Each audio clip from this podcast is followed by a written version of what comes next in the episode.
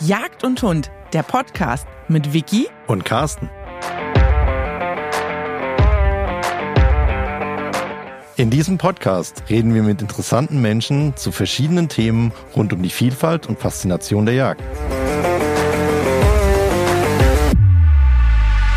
Hallo und willkommen zur neuen Folge des Podcasts Jagd und Hund. Schön, dass ihr dabei seid. Horrido, auch von mir. In unserer heutigen Folge werfen wir mal einen genauen Blick auf unsere Jagdgefährten. Jagd ohne Hund ist Schund. Diesen Spruch kennt ja wahrscheinlich jeder von uns. Und wir haben uns zu dem Thema zwei wirklich gute Gäste eingeladen, die uns den Einblick mal in ihre Hundearbeit geben. Da haben wir zum einen die Anne Lenk, sie ist Jägerin, Nachsuchenführerin, Züchterin im Verein Dachsbracke und auf Insta ist sie bekannt unter Nachsuche Dachsbracke. Hallo. Und wir dürfen zudem Sebastian Horler begrüßen. Viele haben ihn schon mal gesehen, ohne ihn genau zu kennen, nämlich auf den Werbeplakaten bei Franconia. Bei Instagram ist er unter dem Namen Hunting-Dogs-Germany bekannt. Er ist 38 Jahre alt, selbstständiger Pferdewirtschaftsmeister südlich von Würzburg. Seitdem besitzt er auch die große Meute seit den acht Jahren, seitdem er das ist. Er hat ungefähr 30 Hunde von Terrier über Bracken bis hin zu Vorstern. Ist, ist er für alle Eventualitäten ausgerüstet. Und diese Meute führt er zusammen mit seiner Freundin Julie. Wir begrüßen dich ganz herzlich, Sebastian. Schön, dass du da bist. Hallo, freut mich hier zu sein. Dann würde ich sagen, steigen wir doch gleich mal ein und fangen wir bei der Basis quasi an. Was war denn so euer erster Jagdhund, Anne? Ja, bei mir war es tatsächlich die alpenländische Dachsbracke, war mein erster Jagdhund, also generell mein erster Hund. Und bin bis jetzt auch ganz zufrieden mit dieser Rasse. Sehr gut. Sebastian? Also Hunde habe ich eigentlich schon oder meine Eltern, seitdem wir klein sind. Das erste, wo ich mich dran erinnern kann, war ein Dackel. Und dann haben wir eigentlich immer schon ja, drei, vier, fünf Hunde zu Hause gehabt durch diese Arbeit im Pferdestall ähm, waren immer so ein paar Terrier, Deutsche Yachtterrier, Jack Russell, immer sowas vorhanden, die jetzt, sage ich mal so, ja, mehr oder weniger jagdlich geführt wurden. So der erste richtige Jagdhund, den ich dann auch äh, Prüfungen geführt hatte, war ein Deutsch Stichelhaar. Bin aber, ja, sage ich mal, hunderassentechnisch, glaube ich, wie vorher schon gesagt, für alles offen. Also da ist von groß bis klein alles da. Und unsere zweite Frage, um euch natürlich auch ein bisschen besser kennenzulernen. Was genau hat dich eigentlich dazu gebracht, Anne, die Hundeführerin zu werden, die du heute bist? Ja, das hatte damit angefangen. Also ich hatte ja vorher nie irgendwas mit Hunden zu tun. Und ja, wie das oft so ist, als Jungjägerin kann es schon mal passieren, dass eben ein Schuss eben nicht da sitzt, wo er sitzen soll. Und ich war damals auf die Hilfe von einem Nachsuchengespann angewiesen und war nicht ganz so zufrieden mit dem Endergebnis und habe für mich dann gesagt, ich werde mir selber einen Hund anlegen und ihn bestmöglichst ausbilden in der Hoffnung, dass ich dahin komme, wo ich jetzt stehe mit meiner Helga. und Sebastian, was genau hat dich dazu gebracht, der Hundeführer zu werden, der du heute bist? Wahrscheinlich so ein bisschen das Frieren auf dem Stand als Schütze. Da ging es dann los, äh, dass wir dann mit den Hunden äh, dann mehr durchgegangen sind. Am Anfang habe ich sie auch ganz klassisch schon vom Stand geschnallt und ja, war aber irgendwie auch vielleicht wie Anne mit der Leistung der Hunde, die dann das Wild zutreiben sollten, so zufrieden, wie ich mir das vorgestellt habe. Und äh, dann kann so drei Stunden Rückjagdansatz dann lang werden. Und so habe ich beschlossen dann, ja, habe mir meine drei, vier Hunde, die ich damals hatte, eben geschnappt, bin dann durch die Wälder gezogen, habe gemerkt, das macht mir riesig Spaß, ist eigentlich viel mehr Action wie jetzt am Stand sitzen, für mich zumindest persönlich. Ähm, und habe mich dann mhm. anderen größeren Meuten angeschlossen mit meinen drei, vier, fünf Hunden und seitdem wir dann diesen äh, Hof hier dann hatten und ich diese Örtlichkeiten hatte, äh, mich auszubreiten mit meiner Hunde Hundeleidenschaft, ist die Meute dann eben so zu dem gewachsen, ähm, die sie heute ist. Ja. Was würdet ihr denn sagen, inwieweit bestimmen eure Hunde euren Alltag? Anna. Ich würde sagen, zu fast 100 Prozent. Neben der Arbeit und Familie ist das unsere Passion, die wir leben die Nachsucherei. Und ein Leben ohne Hund würde es für uns nicht mehr geben. Sebastian, wie ist es bei dir? Ähnlich so. Ähm, ich habe natürlich das Glück, dass wir jetzt durch diese Arbeit hier am Stall, sage ich mal, relativ viel am Hof sind, außer wenn wir gerade auf irgendwie Turnieren oder was sind. Aber sonst sind wir ja eigentlich 24-7 hier am Hof. Und das ermöglicht mir natürlich auch sehr, sehr viel Zeit äh, mit den Hunden zu verbringen, die jetzt, ich sag mal, normaler Arbeitsnehmer, der jetzt irgendwo angestellt ist und acht Stunden oder was im Büro ist, vielleicht nicht so hat. Und, und das ist ja auch oft so, die Leute, wie die fragen, boah, wie kannst du so vielen Hunden gerecht werden und so weiter, ne? Wie geht das? Aber mhm. wir haben quasi ähm, einen riesigen Auslauf hier. Der ganze Hof ist eingezäunt. Das sind so eineinhalb Hektar, wo die Hunde eigentlich den ganzen Tag draußen ähm, mit uns zusammen am Hof ihren Alltag bewältigen können. Und so, glaube ich, geht das auch so, dass man da wirklich auch eine Verbindung zu jedem einzelnen Hund hat. Und dann habe ich um den Hof hier eben zwei, drei Reviere gepachtet, wo wir dann auch zwei, dreimal die Woche irgendwie rauskirren fahren, wo wir dann immer fünf bis zehn Hunde mitnehmen und die dann quasi so unseren Alltag bestimmen. Also man ist natürlich so 24-7 für die Hündchen da, das ist so. Äh, ja, ich glaube, das geht vielen so, dass wenn man einen Jagdhund zu Hause hat, dass man da auf jeden Fall sein Leben auch so auf, drauf ausrichtet. Ne? Bei euch natürlich noch extremer. Und weil wir heute mit euch zwei Profis hier haben, wollen wir natürlich auch genau wissen, wie bekommt man euch eigentlich dazu, erstens zur Nachsuche, wie läuft das ab? Oder beziehungsweise, Sebastian, wie ist das mit dir, mit der Meute? Wie organisiert man das eigentlich, dass ihr dann vor Ort seid? Wir machen mal Ladies first, Anne. Wie, wie läuft das bei euch ab? Also bei der, bei der Nachsuche? Wie funktioniert das eigentlich, um da vielleicht auch ein bisschen die Angst zu nehmen? Ja, also im Idealfall funktioniert es so, dass wenn der Schütze ein Stück beschossen hat und er das nicht findet, unvermittelt den Nachsuchenführer kontaktiert, am besten noch in der Nacht, wenn es so sein sollte, dass dieser dann oder wir dann für den nächsten Tag die Nachsuche planen können, gegebenenfalls Dienste noch tauschen können, verschieben können, wie auch immer. Und dann richten wir uns das so ein, vereinbaren Termin, wo wir uns dann dort treffen und ja, und dann starten wir die Nachsuche oder Kontrollsuche. Hm, in welchem Umkreis ist das so bei euch? Also du bist da mit Micha, mit deinem Partner, ihr macht das ja zusammen, nehme ich an. Genau. Ähm, es ist ja so, Micha wohnt ja 100 Kilometer von mir entfernt. Das heißt, wir suchen schon in einem Radius von 200 Kilometern in etwa. Boah, krass. Ja, okay. Also wir waren schon in Bayern, Thüringen, Brandenburg zu nachsuchen. Wenn wir das zeitlich einrichten können, scheuen wir uns auch nicht weitere Strecken zu fahren. Wahnsinn.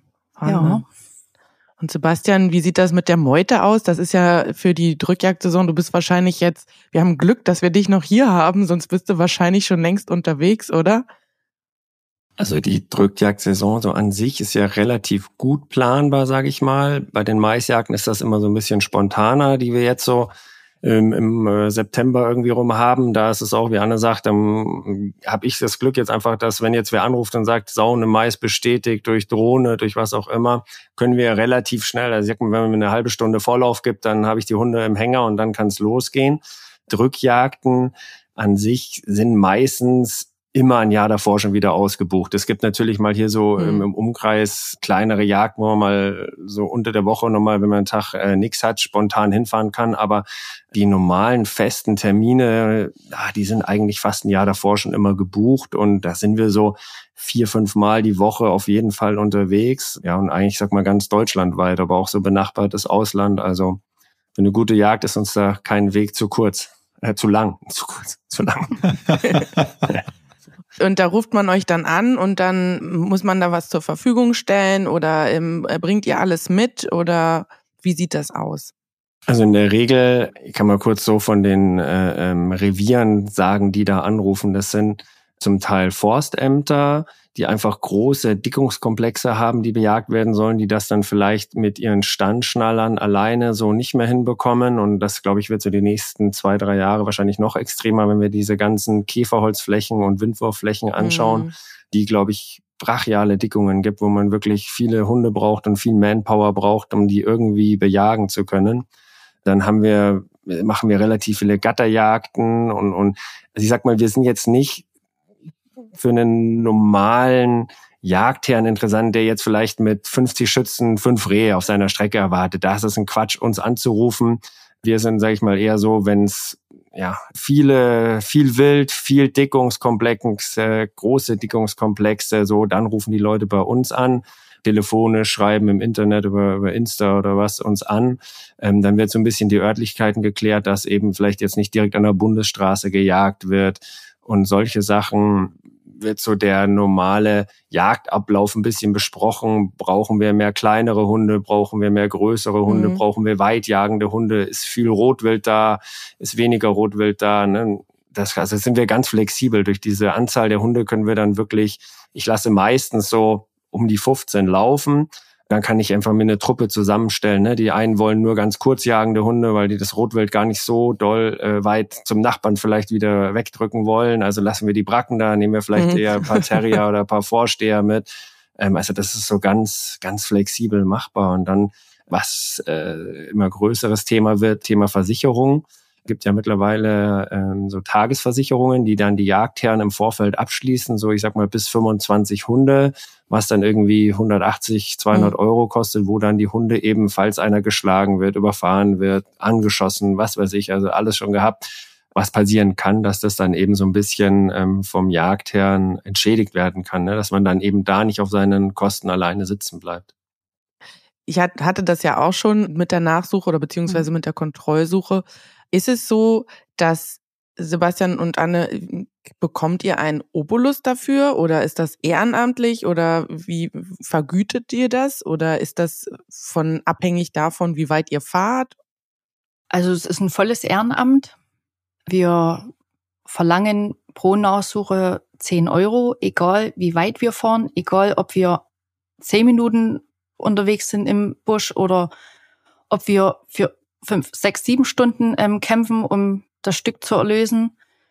Die meisten geben mehr, mhm. aber wir sagen, 10 Euro reicht uns völlig aus. Wir machen das äh, aus dem Tierschutzgrund mhm. und natürlich, weil wir auch mit unseren Hunden arbeiten möchten. Ja, Wahnsinn. Was mir da gleich noch einfällt, weil wir hatten es ja eben von, was wird zur Verfügung gestellt, was habt ihr dabei und so weiter. Wie seht ihr denn das Thema Schutzweste? Also ich meine, äh, Meuten, klar, aber Anne, wir sind auf Nachsuche. Auf jeden Fall. Erstens mal äh, für die Sichtbarkeit des Hundes.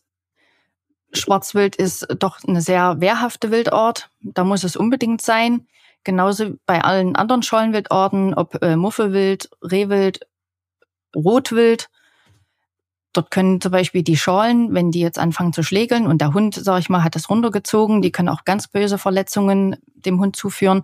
Genauso Folgeverletzungen. Helga ist ja bei einer Rehwildsuche auch mal gefolgelt worden.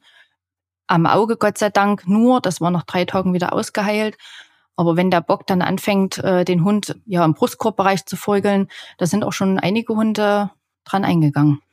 Also von daher, wir suchen immer mit Schutzweste. Sebastian, ich nehme an, deine Meute ist auch komplett mit Weste unterwegs. Genau, also ich habe jetzt wirklich seit, weiß ich nicht, sieben, acht, neun Jahren mit Auto einen super Partner, die mir wirklich für jeden Hund von klein bis groß äh, eine passende Weste zur Verfügung stellen. Und äh, natürlich, der eine oder andere braucht sie vielleicht nicht, weil der nicht so scharf ist und, und verbellt nur und so, aber es sind dann oft auch mal die Hunde, die hatte ich am Anfang dann auch keine Weste an, die dann doch geschlagen sind, weil dann verbellen fünf, sechs Hunde irgendwie ein Keiler, der bricht aus und die Bracke, die da vielleicht nur fünf Meter doof daneben steht und hinbellt. Die steht aber genau in dem Fluchtweg im Vorbeilaufen, kriegt die einmal einen Hieb mit, einen Schlag mit und ist dann doch offen. Und von daher haben wir einfach allen Hunden Weste an und fahren damit sehr gut. Es ist auch nie ein hundertprozentiger Schutz, muss man auch sagen, so eine Weste. Ne? Es gibt immer, wir haben jetzt auch gerade wieder von, von vorgestern ein paar geschlagene da, aber alles kleine Sachen, die jetzt, sage ich mal, ohne Weste deutlich, deutlich schlimmer ausgegangen wären. Aber ich sag mal, Keulen, Innenseiten, Hals, der ganze ähm, ähm, Kieferbereich, Backen und sowas, ne? Da kriegst du natürlich, da musst du nur einen Helm aufsetzen. Also, äh, weiß ich nicht, einen hundertprozentigen Schutz gibt's nie, aber bei uns gilt ganz klar, jeder Hund eine Weste an, auch ein Garmin an, ist ja heute auch zutage, sag ich mal, so fast schon Standard, das, was jeder ein Garmin anhat gar nicht unbedingt, um die Hunde zu suchen, sondern was wir einfach auch schon hatten, Hund geschlagen, Arterie offen, liegt im Wald, kann nicht mehr von A nach B. Und dann ist es einfach angenehm, wenn du äh, innerhalb, wenn der Hund äh, 10, 20 Sekunden nicht mehr bewegt, kriegst du ein, dein, dein Signal aufs Garmin so, der Hund bewegt sich nicht mehr, dann denkst du, ja gut, jetzt schauen wir mal, was ist, aber wenn der nach ein, zwei Minuten sich immer noch nicht bewegt oder so, dann wird er eben nachschauen gegangen. Und, und das hat uns schon einige Hunde das Leben gerettet, muss man sagen, ja. Ich meine, äh, wie ihr ja auch gesagt habt, mit Sichtbarkeit und so, also ich meine, kommt ja natürlich auch auf die Hunde an, aber ich habe ja unter anderem auch, wie die andere alpenländische Dachsbracke und Hirschroter Hund, ne, ist auch Drückjagd mhm. natürlich auch immer so eine Sache, ne? Also, also klar, hat auch eine Weste an bei uns. Ja. Ihr habt ja vorhin gesagt, dass die Hunde euer Leben bestimmen. Jetzt gehe ich mal kurz nochmal darauf ein. Wie emotional wird's denn? Also Sebastian, du hast jetzt gerade gesagt, ihr habt schon einigen Hunden das Leben damit retten können, um zu sehen, wie es mit dem Garmin ist. Oder Helga bei der Anne war das jetzt so mit dem Forkeln. Wie viel Emotionen stecken da drin? Egal ob einer oder 30 Hunde, das sind doch eigentlich auch für euch Familienmitglieder, oder? Ja, also meine Hunde sind für mich wie meine Kinder, also die hüte ich wie mein Augapfel. Natürlich, wenn wir jetzt auf Nachsuchen gehen, musst du immer gewärtig sein, dass du vielleicht irgendwann mal ohne Hund wieder nach Hause kommst. Aber deswegen möchte ich sie einfach äh, so gut wie möglich geschützt haben bei Nachsuchen. Bei Helga war es ja auch früher so, sie war jetzt oder ist jetzt nicht die schärfste, aber wir hatten eben den Fall gehabt bei einer Nachsuche. Unvermittelt hat uns dann die Überläuferbache angenommen, so schnell konnte ich gar nicht reagieren. Da hatte sie noch eine, damals nur eine Signalweste getragen gehabt. Ähm, sie wollte natürlich dann, weil die Sau mich angenommen hatte, für mich in die Bresche springen. Habe ich so auch noch nie meinen Hund erlebt. Und die hätte ihr Leben für mich geopfert. Und genauso äh, würde ich äh, agieren, wenn meinem Hund was passiert. Also ja, das sind vollwertige Familienmitglieder für uns. Und die sollen halt auch bestmöglich geschützt werden. Hm. Absolut. Also ich meine, jetzt beim, zum Thema Nachsuche ich kenne eine ganze Menge Reviere, die leider sich sehr schwer tun, Nachsuchenführer anzufordern, äh, warum auch immer. Aber was würdest du dir denn als Nachsuchenführerin von den Jägerinnen und Jägern wünschen zum Thema Nachsuche generell? Generell ist es wünschenswert, dass immer, sobald die Kugel den Lauf verlassen hat und das Stück nicht an Ort und Stelle liegt, dass immer ein Nachsuchengespann hinzugezogen wird. Es sei denn, man hat jetzt Lungenschweiß und kann das auslaufen. Das würde ich mir wünschen. Und vor allen Dingen, dass rechtzeitig angerufen wird, dass nicht zu viel herumgelaufen wird, dass nicht zu viel mittlerweile mit reinweg brauchbaren Hunden nachgesucht wird, was wir da jetzt teilweise in den letzten Monaten, Jahren erleben mussten. Also es geht gefühlt immer mehr bergab mit dem Jagdhundewesen, muss man so klipp und klar sagen. Deswegen kann man nur appellieren, dass die Schützen, die Nachsuchenführer, die sie anrufen, auch mal die Arbeit, die sie leisten, hinterfragen. Es gibt welche, die können sehr viel erzählen, die können sehr gut erzählen, tun vielleicht die eine oder andere Nachsuche ab, wie, ach, das hat nur einen Streifschuss, das hat nichts weiter, das heilt's aus. Wo ich mir denke, ja, wenn die das Stück nicht zur Strecke gebracht haben, woher wollen die wissen, A, wo der Schuss äh, liegt und ob es das Stück ausheilt? Gell, dass ähm, da künftig einfach auch mal das hinterfragt wird und im Falle des Falles, man hat weiterhin Bauchschmerzen, man sich nicht dafür zu schade ist, noch ein zweites oder vielleicht sogar drittes Gespann hinzuzieht und dort nochmal drüber schauen lässt. Die meisten Jäger haben eigene Hunde. Was würdest du sagen aus Nachsuchenführersicht? Was können die mit ihren eigenen Hunden versuchen und ab wann sollten sie vernünftigerweise den Profi holen? Tja, das kommt immer darauf an, wo die Stärken und Schwächen des Hundes oder des Klar. Hundeführers liegen. Wenn jetzt natürlich ein Anschluss ist, wo Lunge da liegt, also Lungenschweiß. Natürlich können die bei guten Sichtverhältnissen das mit ihrem eigenen Hund versuchen. Aber sie sollten dann auch, äh, wenn sie jetzt eine halbe Stunde da um den Anschluss ähm, rumexperimentieren und der Hund einfach die Pferde nicht aufnimmt, dann sollten sie einfach für sich sagen, okay, das bringt jetzt hier nichts, jetzt muss hier doch jemand ran, der einfach mehr Erfahrung hat dass da einfach nicht so viel experimentiert wird. Glaube, wenn ich jetzt äh, einen Hund hätte mit einer Brauchbarkeit, den ich jetzt nicht reinweg aus Schweiß führe, ich würde dann auch erstmal gucken mit meinem Hund. Aber man muss sich auch klare Grenzen setzen. Wie weit gehe ich, wann breche ich ab, wann hole ich ein Nachsuchengespann hinzu? Wenn du auf Rückjagden bist, Sebastian, dann gibt's ja meistens auch nochmal eine Nachsuche danach.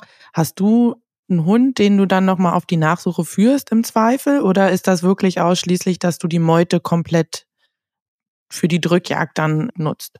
Wenn ich noch einmal kurz auf die Frage davor mal die aufnehmen darf mit dem Verhunde verlieren mit der Meute, äh, wie das bei uns ist. Aber na klar. Weil das ist ja oft so, dass wir so ein bisschen Vorurteil haben, ja, der hat 30 Stück, ob da jetzt einer mehr oder weniger rumspringt, das ist ja Jacke wie Hose.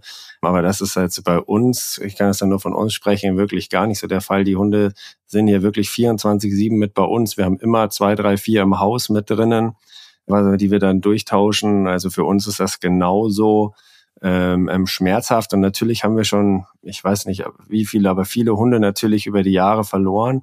Aber trotzdem ist jeder bei uns im Garten begraben, jeder hat ein Kreuz da stehen und, und ähm, also da hängt man genauso an jedem Hund.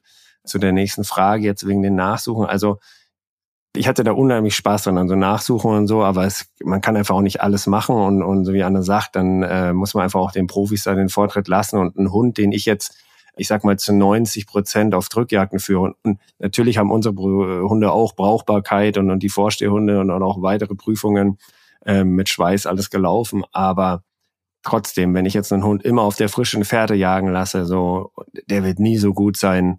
Oder das heißt, ich will gar nicht sagen, dass die Nase oder so schlechter ist, aber der ist einfach auf was anderes getuned, auf was anderes äh, programmiert, als auf so eine alte Fährte dann da zu arbeiten. Und die Hunde, die wir dann in der Drückjagd dann laufen lassen, die hinterher, oder das sieht man ja oft, ne, dass die sagen, ja, die Nachsorge mache ich hinterher noch mit meinem schnell selber und der Hund hat aber gerade drei Stunden da voll durchgejagt, halte ich für einen mhm. totalen Quatsch. So, ne? Also da gehört ein frischer Hund hin und einfach ein Profi auch. Und, und das ist bei uns genauso. Ähm, natürlich haben wir auch in den eigenen Revieren hier mal eine Nachsuche. Und wie Anne sagt, man ist natürlich dann immer, ja, da probiere ich selber. Es geht uns ja genauso, ne? Aber mhm. man sollte da wirklich einschätzen können, wenn da jetzt nicht wirklich explizit Lungenschweiß ist oder ich bin mir sicher, da und da sitzt der Schuss, weil ich es vielleicht in der Wärmebildkamera nochmal gesehen habe. Was an, ich weiß es nicht, aber wahrscheinlich für euch auch immer schwieriger wird, Thema Wärmebild, dass die Leute immer mehr mit den Sachen nachsuchen, so, ne, nicht mehr mit Hund, sondern dann irgendwie mit den Wärmebildgeräten da durch den Busch ziehen, erlebe ich zumindest häufiger hier. Aber im Endeffekt gehört da ein eingearbeitetes Gespann hin, das weiß, was es macht und ähm, nichts anderes.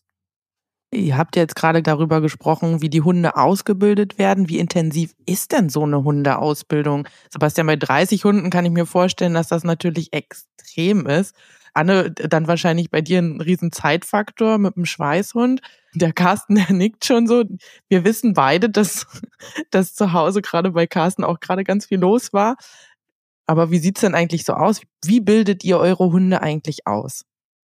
Komm, Ladies first, dann wird die ganze Zeit so gehalten. Fang du an, Anna. Okay, also unser Schwerpunkt liegt eben auf der Schweißarbeit. Die Dachsbracke hat halt, ja, Vorteil würde ich es jetzt nicht nennen, aber den Nachteil, ähm, sie muss genauso den Hasen oder den Fuchs für die Prüfung jagen. Das heißt, diese Ausbildung ist doch viel anspruchsvoller, weil der Hund nicht nur stumpfsinnig auf Schweiß eingearbeitet wird, sondern eben auch auf gesundes Wild. Wir handhaben das so, also so habe ich es jetzt mit Helga gemacht und auch mit der Beata. Unser Fokus liegt wirklich von Anfang an als Welpe auf die Schweißarbeit und das äh, Stöbern ist einfach der Spaß zwischendurch. Das ist aber jetzt ein Fach, was wir nie groß forciert haben. So, dass es für die Prüfung reicht, mit den Ergebnissen, ob man leben kann oder nicht. Man kann sich ja auch noch verbessern etc. Aber ansonsten äh, mit Helga gehe ich ja auch zum Teil äh, auf Drückjachten durch. Sie schafft diesen Spagat zwischen Nachsuche und Stöberarbeit. Aber ich habe dann die ersten Jahre gemerkt, äh, nach den Stöberarbeiten, anschließend noch erschwerte Nachsuchen, dass das schlaucht auf den, also das schlaucht den Hund. Das habe ich mhm. dann irgendwann jetzt sein lassen. Deswegen, auch für mich war es auch vorstellbar, irgendwann mal eine kleine Dachsbrackenmeute zu führen. Aber dafür braucht man halt auch wieder Zeit und ja, wie gesagt, die ganze Ausbildung, ja, ist schon anspruchsvoll. Ja, also ich meine, wie die Wiki eben gesagt hat, unsere Dachsbracke hat am Wochenende die Prüfung bestanden nach zweieinhalb Jahren Ausbildung und ich kann nur sagen, das ist nicht zu unterschätzen. Definitiv. Aber Sebastian, bei 30 Hunden, ich habe einen Tackle hier unten sitzen. Ich weiß, wie viel Blutschweiß und Tränen da drin stecken in so einer Hundeausbildung. Aber bei 30 Hunden und dann auch noch ganz verschiedene. Wie macht ihr das? Also ganz unterschiedlich. Wir haben zum Teil Hunde, die wir äh, Prüfungen führen, das heißt die Vorstehhunde oder die deutschen Yachtterrier, so, wobei ich auch mir jedes Mal sage, nie wieder, das war der letzte Yachtterrier, den wir irgendeine Prüfung geführt haben. In der Zeit bildet man einfach, was weiß ich, drei Vorstehhunde aus, wo da ein so ein Terrier da irgendwie durchschleust. So, die gehen natürlich so diesen ganz klassischen Weg. Aber diese anderen Meutehunde äh, bekommen jetzt natürlich nicht so eine Ausbildung wie jetzt so ein normaler äh, Vorstehhund ne, mit Apport und was weiß ich alles. Da fangen wir einfach bei den Jungen, wenn die so durchgezahnt sind, ich sag mal sechs, sieben Monate oder was, gehen die die ersten Male mit, am besten sind die so geboren, dass dann die Maisjagden so sind, dass die Hunde sich einfach das von den Älteren ein bisschen abschauen können. Ähm, die haben dann zu dem Zeitpunkt, sage ich mal, so einen Grundgehorsam. Das ist mir immer ganz wichtig. Die kennen ihren Namen, die können ein bisschen alleine laufen, die können ein bisschen Sitz machen. Und was mir ganz wichtig ist, und das üben wir auch, dass die abrufbar sind, dass wir das wirklich zu Hause trainieren oder im Schwarzwaldgatter an irgendeinem Zaun oder was weiß ich, dass die abrufbar sind. Ich sag mal, Passion und Jagen tun die genug. Wenn da, da kommt so eine Gruppendynamik rein und so. Also wer so eine Mäuse hat, äh, da ist es, finde ich, eher das Problem, dass die sich nicht verselbstständigen ähm, und dass sie nicht, nicht, nicht gut genug jagen. So, das passiert da eigentlich nie. Ne? Da, da hast du immer bessere und schlechtere, aber im Endeffekt ja, pushen die sich gegenseitig ja so auf und dann ist es einfach wichtig, dass sich erstmal jeder Hund so abrufen lässt, wie ich das will. Und das üben wir mehr wie fast alles andere, so, ne, dass die Hunde wiederkommen. Da wird dann auch mal beim Kirren, wenn ich genau weiß, hier, da und da stecken Rehe, da achten wir wirklich auch drauf. Also ich möchte mal sagen, dass ich von den 30 Hunden 25 sichtig an Rehwild oder, oder Rotwild auch abrufen kann. Das wird zu Hause provoziert und auch geübt, weil das ist einfach auch so total am Sinn und Zweck vorbei, wenn du dann die Luken am Hänger aufmachst das erste Reh nach 50 Meter da und 30 Hunde sind auf nimmer wieder gesehen hinter diesem einen Reh. Also das ist auch, auch tierschutztechnisch. Und das verstehe ich auch, dass sich da manche Leute dann darüber aufregen, wenn ich dann so eine Truppe sehe, wenn da, da zehn Hunde hinter irgendeinem Kitz herjagen, total am Ziel vorbei.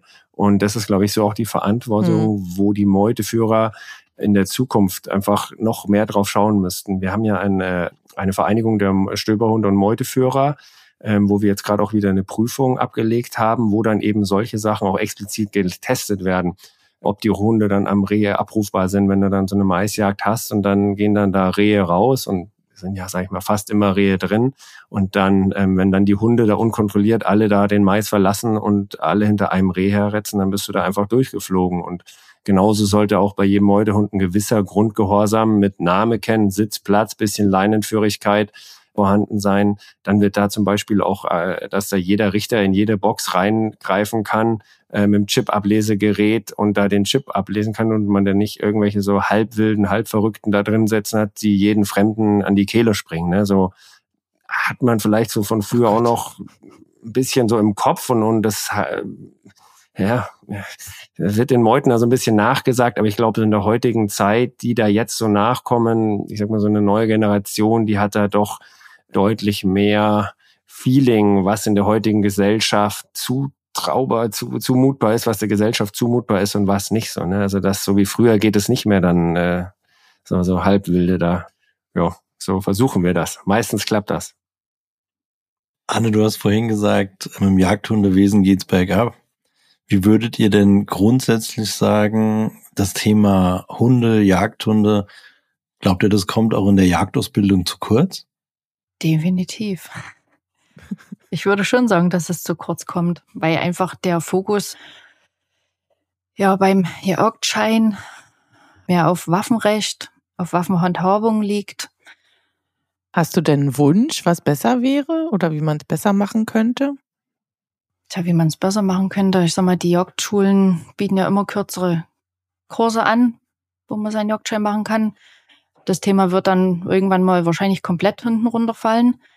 Man kann bloß hoffen, dass, sag ich mal, die künftigen Jäger, Jungjäger die Möglichkeiten wahrnehmen, Seminare zu besuchen bezüglich Hundeausbildung, Nachsuchen, äh, diese ganzen Nachsuchenthematik. Da mein Lebensgefährter, der Michael, wir reisen ja teilweise durch ganz Deutschland mit den Seminaren und haben dadurch, denke ich, auch schon vieles bewirkt, viele Leute wachgerüttelt.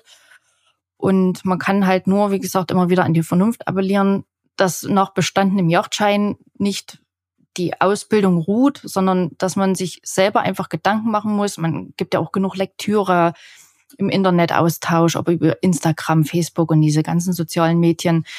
Ja, dass man da eigentlich immer Augen und Ohren offen hält. Wie siehst du das, Sebastian? Ja, ähnlich. Ähm ich sag mal so, Anne, ihr, natürlich kommt die auch mit vielen Hundeführern zusammen, die vielleicht so eine Nachsuche probiert haben, aber ich sag mal, bei uns, wenn wir so eine normale Jagd machen mit, ich sag mal, 50 bis 100 Schützen, jetzt sagen wir mal eine normale Forstjagd, nicht in irgendeinem Gatter, wo dann wirklich nur wir als Meuten sind, sondern wo wir Standschnaller gepaart mit irgendwelchen Durchgehundeführern, mit vielleicht noch ein, zwei Meuten sind. An diesen Jagden sieht man ja so als Durchgeher extrem viele Hunde. Und gerade so diese Stand, vom Stand geschnallten Hunde, ähm, glaube ich, ist so in den letzten Jahren auch deutlich die Qualität oder die Ausbildung der Hunde. Ich weiß gar nicht, ob das an der Zucht liegt, ob es an der Ausbildung liegt. Auf jeden Fall ist, finde ich, deutlich zurückgegangen. Ne? Also wenn ich da durchgehe, ein Drittel liegt einfach unterm Stand, ein Drittel geht nur auf 50 Meter weg, ein Drittel stürzt sich auf jeden Hund, der den Stand äh, auch nur irgendwie zu nahe kommt. Das ist ganz schwierig so, dass du da Hunde hast, die da wirklich noch selbstständig jagen und, und selbstständig suchen und, und deswegen sind wir auch immer gefragt. Und das ist natürlich immer so ein bisschen bei uns der Konflikt mit dem JGHV. Wir haben natürlich Hunde, die vom JGHV anerkannte Rassen sind, aber eben auch irgendwelche Kreuzungen aus verschiedenen Terriern oder was. Und da sind wir natürlich denen immer so ein bisschen ein Dorn im Auge, ähm, weil die natürlich lieber hätten, dass das alles, die ganzen Yachten von diesen Anführungsstrichen JGHV-Hunden bewältigt werden. Aber durch diese Masse, und ich kenne ja jetzt so viele, viele Meuten und jeder ist ausgebucht. Und ich sag mal, wenn die Jagden zu bewältigen wären mit diesen Hunderassen und mit dieser Anzahl von Hunden, die diese Leute führen, dann wären wir alle in Anführungsstrichen arbeitslos. Dann würde nicht jeder von uns 50 hm, genau. Drückjagden laufen müssen. So. Und daran ist, glaube ich, schon auch zu erkennen, dass da einiges äh, nicht so ganz ja, im Argen, im, im Reinen ist, weil also ich habe auch ein paar Vorstehhunde, die dann durchgeführt wurden und alles. Und da bist du natürlich, muss man ehrlich auch sagen, den willst du dann vielleicht jetzt nicht an der Sau jetzt so sofort da verlieren. Jetzt hast du gerade deine Prüfungen geschafft und ich kenne so viele Hunde, die einfach, wenn die gerade die Drahthaar oder was weiß ich, wenn die dann VGP oder was geführt worden sind, ja, danach dürfen die nie wieder, kommen die nie wieder vom Strick, ne? Und dann gehen dann in irgendeinen so äh, mhm. Brombeerdschungel da rein. Einerseits verständlich, aber das ist eben auch die Lücke, die wir dann schließen und wo wir aber oft auch viel Kritik dafür ernten, dass wir dann eben auch Hunde haben, die jetzt vielleicht dann nicht vom JGV Papiere haben ähm, und nur eine normale Brauchbarkeit, wo auch immer beim ÖJV, oder gibt's ja mittlerweile so viele Vereine, die das anbieten, dann nur solche haben. Ne? Glaube ich, ist die nächsten Jahre ein bisschen Nachholbedarf. Also das Gleiche haben wir auch schon auf den Drückjachten festgestellt, dass eben ja, Hunde sich nicht mal vom Stand lösen oder Hunde ins Dorf rennen, irgendwelche Hasenställe plündern, Weidevieh jagen oder auch Hunde, die nur auf der Drückjagd geschnallt werden, um andere Hunde voll zu pöbeln, auf mhm. Deutsch gesagt. Also das beobachten wir halt auch ganz, ganz viel. Wir nehmen ja im Jahr um die 25 bis 30 Drückjagden teil und dort gehen wir auch als Hundeführer durch. Also wir mhm. kennen sowohl das mhm. Durchgehen und das Nachsuchen. Bedarf es da eigentlich noch mehr Aufklärung aus der Praxis? Anne, du hast gerade gesagt, dass du und Michael ihr reist ja durch ganz Deutschland und äh, macht Weiterbildung, unter anderem wahrscheinlich auch Anschlussseminare, nehme ich mal an.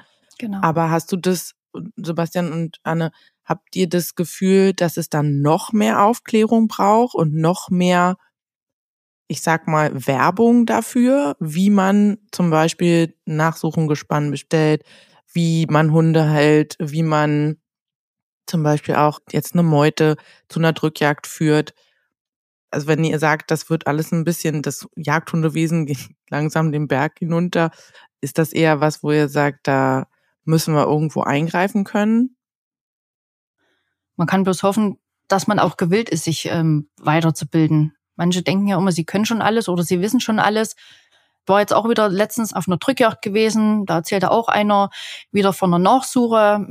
War wahrscheinlich ein 200 Meter Todsuche, wie sich im Nachhinein dann fünf Tage später rausgestellt hat, wurde auch mit dem Dackel ähm, angesucht. Nach zehn Metern hat man gesagt, ja, also der Dackel, also das brauchen wir jetzt hier nicht, haben sie den Dackel wieder eingepackt. Ja, und das Ende vom Lied war, der Schütze hat dann selber gesagt, bei uns gibt's keine Nachsuchengespanne. Da habe ich gefragt, na, woher kommst du denn dort und dort her? Da habe ich gesagt, du, ich hätte dir jetzt auf Anhieb zwei Nachsuchenführer vermitteln können, die du anrufst vom KBGS die mit Sicherheit Zeit gehabt hätten, dort diese 200 Meter Todsuche zu absolvieren. Ja, das Stück ist dann zwei Wochen, genau, ich glaube, oder was, zwei Wochen, ich weiß es nicht mehr genau. Zwei Wochen später ist es jedenfalls äh, in irgendeinem äh, Weidezaun ist es dort gefunden worden, die Sau verendet. Oh Gott, das ist ja auch. Na, das ist halt, ja, viel, viele wissen gar nicht, wohin sie sich wenden sollen. Aber gibt es denn offizielle Seiten, wo man das, also ich kenne das, dass das entweder vom Amt, also vom, bei der Forst ist das so, dass das vom Forstamt dann weitergegeben wird, die Telefonnummer von dem Nachsuchen, nächstmöglichen Nachsuchengespann oder ganz viel Mundpropaganda. Das muss ich ganz ehrlich gestehen. Aber ich wüsste genau. jetzt persönlich auch mhm. gar nicht, wo ich jetzt sonst suchen würde oder suchen müsste. Also beim äh, JGV hier in Sachsen, da gibt es eine Liste, die auch im Internet einsehbar ist von den anerkannten Nachsuchengespannen, die gewisse Kriterien erfüllen müssen, um überhaupt auf diese Liste zu kommen. Mhm. Kann man jederzeit, wie gesagt, sich dort kundig machen oder eben über die Rassezuchtverbände sprich zum Beispiel vom KBGS. Ich weiß, beim Verein Dachsbracke gibt's ähm, das jetzt nicht. Aber ich weiß, beim KBGS gibt's auf der Seite so eine Deutschlandkarte und da sind alle zur Verfügung stehenden Gespanne so eingezeichnet mit Telefonnummer und Name des Hundeführers. Mhm.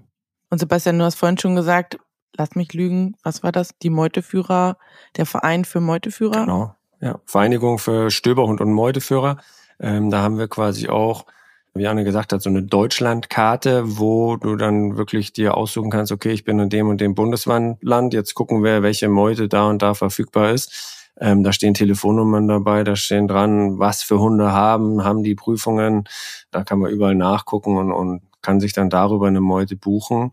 Also da steht eigentlich jedem das Angebot frei. Da findet jeder irgendwie die passende Meute für sich, sage ich mal so. Und ich denke, dass es für die Zukunft eben in Hinblick auf diese vielen Sturm- und Käferflächen, glaube ich jetzt mal so, dass es eher mehr wert, wie die Leute uns brauchen, wie weniger. Und nochmal zum Thema zurückzukommen, wegen der Aufklärung für die Praxis. Gibt es da auch was von der Vereinigung für die Meuteführer? Genau, genau. Und das ist immer so ein zweischneidiges Schwert. Natürlich hat jetzt die Vereinigung der Meuteführer auch eine, eine Homepage, auch eine, einen Instagram-Auftritt oder Facebook. Aber es ist natürlich generell ein sehr heikles Thema, Jagd, Social Media. Das ist ja immer so, was kann ich zeigen? Was ist zu viel für die normale mhm. Bevölkerung? Wie macht man das? Ich habe jetzt über dieses jahrelange Franconia-Sponsoring da auch ich sag mal, mir die Hörner da erstmal am Anfang abstoßen müssen und man ist natürlich da äh, immer, ja, das muss ja irgendwie spannend sein und ein bisschen was sehen hier und da, aber da haben die mir natürlich auch gesagt, so und so wird das gemacht, Junge, und so und so nicht und im Endeffekt war das gut, weil die heutige Bevölkerung ist dafür nicht mehr zu haben, dass da irgendwann man sieht, wie da ein äh, totes Tier liegt oder, oder wie Blut oder keine Ahnung. Das ist halt so ein bisschen, ein bisschen krank schon auch so, ne? Und, und von daher, wir werden da oft belächelt, auch von den anderen Meuteführern schon so ein bisschen, ah, oh, ist viel zu viel. Und jetzt ist es bei uns, glaube ich, wirklich sehr human, der ganze Kanal, da wird alles, also ja, tippitoppi so gepflegt, da kommen keine irgendwie äh, ja, Sachen ins Netz, die da nicht hingehören. Und das ist aber genau wie du sagst, ich, das sage ich denen dann auch immer, wenn wir uns immer verstecken vor der Öffentlichkeit, wenn wir das nicht öffentlich diskutieren, was wir machen, äh, schaut es ja auch so aus, als hätten wir ein schlechtes Gewissen, dass wir es machen. Und das müssen mhm. wir nicht haben. So. Definitiv. Wie steht ihr denn zu der Thematik? In manchen Bundesländern dürfen ja nur noch Hunde ohne Papiere zu den Prüfungen. Mal so provokant gefragt, wie seht ihr das denn? Für uns ist es natürlich super, so dass jetzt erstmal auch der ÖJV prüfen darf, dass in verschiedenen Bundesländern eine Brauchbarkeit abgenommen werden darf für äh, nicht JGHV Hunde. Ich denke, das wird die nächsten Jahre auch noch mehr werden. Der JGV wehrt sich dann natürlich mit Händen und Füßen, auch irgendwie verständlich. Die sehen natürlich auch ihre Welpenkäufer, Welpenverkäufe schwinden und alles. Und, und wenn man mal schaut, aus was diese ganzen, ich sage jetzt einfach mal Mischlinge dann hervorkommen, sind das ja zu 90 oder 99 Prozent Rassen, die durch den JGHV da sind, wo sie jetzt sind oder dahin gekommen sind, wo sie jetzt sind. Von daher ist das auch wichtig, dass es so einen Verein gibt. Aber ich denke, so die heutige Zeit und diese heutige Jagd, da wird nicht mehr groß drauf geachtet werden können, ob der Hund jetzt, ob der so, so ein Yachtterrier jetzt beide Eltern äh, da Papiere hatten, der da jetzt in die Brombeeren gelassen wird, oder ob der jetzt der Vater vielleicht nur vom JGV war und die Mutter ist vielleicht ein Fox Terrier oder was weiß ich. Ähm, jagt deswegen genauso gut, macht deswegen genauso seinen Job. Soll natürlich auch auf so einer Prüfung auch erstmal zeigen, dass er das macht und nicht einfach wahllos irgendwelche Hunde da in den Busch geschmissen werden, ganz klar. Aber so dieser, dieser Spruch, so Papier jagt nicht, natürlich ist da was dran, aber natürlich diesen Genpol, den wir benutzen, um unsere Mischlinge da zu fabrizieren, ist natürlich dem JGHV äh, äh, zu verdanken, erstmal so. Aber ich glaube, mhm. dass das eher immer mehr wert wie weniger. Ich habe da auch eine klare Meinung. Also für mich kommt nur ein Hund mit Papieren ins Haus. Muss, wie gesagt, auch jeder selber wissen. Aber für mich ist es wichtig, über Generationen zu wissen, was haben die Elterntiere für Leistungen äh, erbracht, welche gesundheitlichen Aspekte, sage ich mal, wurden alles untersucht etc., dass das alles nachvollziehbar ist. Deswegen, ja, kann ich mich nur für Hunde mit Papieren aussprechen. Vielleicht darf ich da einmal noch mal kurz reingrätschen, ja. gerade zum Thema Gesundheit. Also ich habe ganz, ganz, ganz oft bei den Hunden mit Papieren Probleme, gesundheitstechnisch, stellungs-, fußtechnisch, stellungstechnisch, zähnetechnisch, verdauungstechnisch. Also ganz oft sind immer dieses Argument mit der Gesundheit, lass ich für mich nicht mehr zählen, so dass man weiß, gerade mit Inzucht und alles, dass das alles dokumentiert gehört. 100 Prozent gebe ich dir 100 Prozent recht. Aber dieses Thema Gesundheit, also das macht mir keiner mehr klar. Wenn ich Probleme habe bei Hunden, dann sind das Hunde mit Papiere. Das ist bei mir also zu 99 Prozent der Fall. Dann muss ja aber schon in der Zucht ja gravierende Fehler oder Mängel passiert sein, dass es überhaupt erst so weit kommt. Ich sage dir ein Beispiel. Den letzten, es war eine Bracke. Ich sag gar nicht, was für eine Bracke das war. Auf jeden Fall Papiere. Wurfabnahme, alles gut. Ich den Hund drei Tage später abgeholt. Der Hund einen dermaßen Vorbiss gehabt, dass sich die Fangzähne ins Zahnfleisch gebohrt haben. Aber also ich habe sowas noch nie gesehen. Wirklich, äh, es waren zwei Zentimeter oder so. Ne? Abnormal. Dann sage ich, rufe ich den Züchter wieder an, habe ich auch erst zu Hause gemerkt. Ich habe dem dort auch nicht in, ins Maul geschaut. Ne? Dann sagt, jetzt vor zwei Tagen Wurfabnahme, alles super, alles toll. Ich den Hund in die Klinik gebracht, mein Tierarzt gefragt, was man da macht. Dann sagte er, ja, da kannst du hier und da Zahnspange, bla bla bla und hier und da sechs Monate musst du dann da eine Schiene und da eine Schiene und boah, sag ich, das ist ja Wahnsinn, der, der, wie, wie soll das alles gehen, ne? Und von daher, also da macht mir keiner klar, dass gerade dieses Thema Gesundheit dass mich das dazu bewegen soll, einen Hund mit Papiere und nicht einen Hund ohne Papiere zu kaufen. Also ich denke mal, das ist wie überall im Leben. Es gibt solche und solche Fälle. Genau. Und 100 Prozent. Da ist es einfach so klar. Negativbeispiele gibt es mit Sicherheit auch genug. Jetzt wird gerade so schön hitzig, aber ihr Lieben, unsere Zeit ist schon vorbei und dementsprechend freuen wir uns, wenn wir uns auf alle Fälle bei der Jagd und Hund dann treffen, wenn ihr dann da seid und wir würden uns auf jeden Fall freuen, wenn ihr, liebe Gäste und Hörerinnen und Hörer, bei der nächsten Folge wieder einschaltet. Also ich habe auf alle Fälle sehr, sehr viel mitgenommen. Auf jeden Fall auch, wo ich mich in Zukunft informiere. Und ich hoffe, ihr da draußen auch. Und Carsten, was hast du heute ganz Wichtiges mitgenommen? Naja, also mit einem Dackel von 13 und der frisch geprüften Dachsbrache ist das Thema Jagdhunde bei uns sowieso ein Dauerbrenner. Und insofern, also ich fand es ein super Gespräch und ich denke auch sehr interessant. Definitiv. Vielen, vielen herzlichen Dank, dass ihr da wart und ho rüt ho, sag ich dazu nur. Ja, danke, dass wir hier sein durften. Vielen Dank. In diesem Sinne wünschen wir euch natürlich ein kräftiges Weidmannsheil. Und allseits guten Anblick. Cheerio. Weidmannsheil. Tschüss. Tschüss.